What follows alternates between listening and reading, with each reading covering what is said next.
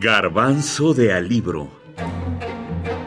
El autor es su escritura. Su obra.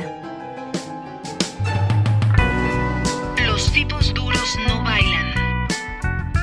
Norman Mailer. El autor. Truman Capote, Tom Wolfe y Norman Mailer pertenecieron a esa generación de autores que se dice inventaron el nuevo periodismo. Ese género, concepto, corriente o forma de hacer periodismo donde la mirada del autor es lo que importa, la forma de narrarlo. Incluso alguien nombró a Mailer como el mejor periodista de Estados Unidos de su época después de que publicó Los ejércitos de la noche. Aunque Wolf decía que Norman abusaba de la primera persona en sus narraciones, el hecho es que Mailer fue un gran novelista, incluso cuando hacía periodismo. Y fue también un personaje, pendenciero, aficionado al box, aficionado al bourbon, el whisky norteamericano. Tuvo problemas con William Styron, a quien retó a golpes.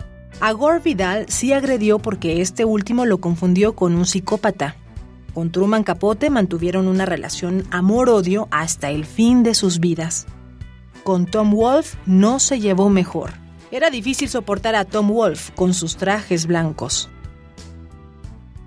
Como amante del box, además de escribir Boxeando con Hemingway, también publicó su crónica sobre la llamada Pelea del Siglo, la del 30 de octubre de 1974, que tuvo lugar en Zaire, actual República Democrática del Congo, entre George Foreman contra Mohamed Ali. También escribió las biografías de Marilyn Monroe y Pablo Picasso.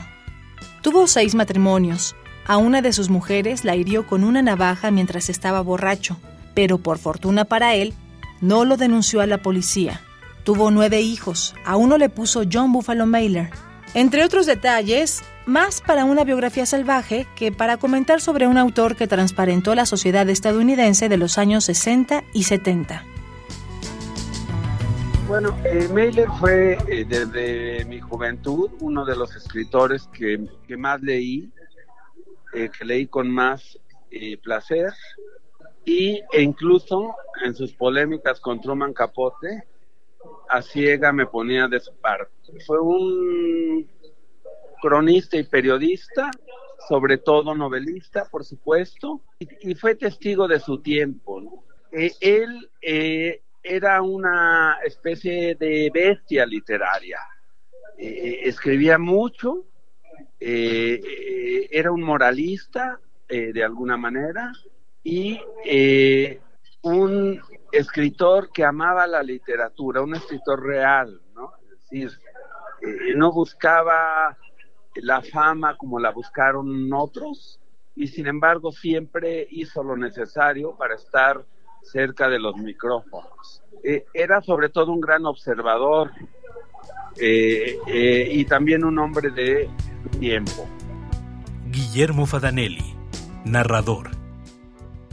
En términos literarios ganó dos veces el famoso premio Pulitzer, el galardón consagratorio de los Estados Unidos, con Los Ejércitos de la Noche en 1969 y con La canción del verdugo en 1980. Su primera novela fue Los desnudos y los muertos. Después escribió Los tipos duros no bailan en 1984, El Evangelio según el Hijo en 1997 y El castillo en el bosque de 2007. Los últimos años de su vida vivió en Provincetown, Massachusetts, ese pequeño pueblo ubicado en la punta del Cape Cod, en el condado de Barnstable, Massachusetts, Estados Unidos, que tiene forma de gancho. Ese lugar es el escenario para su novela Los tipos duros no bailan. En ese lugar llegaron los padres peregrinos, The Pilgrim Fathers, el grupo de navegantes ingleses llegados a Norteamérica en el barco Mayflower, donde fundaron Plymouth Colony en 1620. Pero Mailer jura que primero llegaron a Provincetown. A pesar de ser un gran escritor, fue conocido también por los diversos problemas con varios autores, Capote, Sontag, Wolf, Vidal. Decían que era vanidoso, hablador, mujeriego.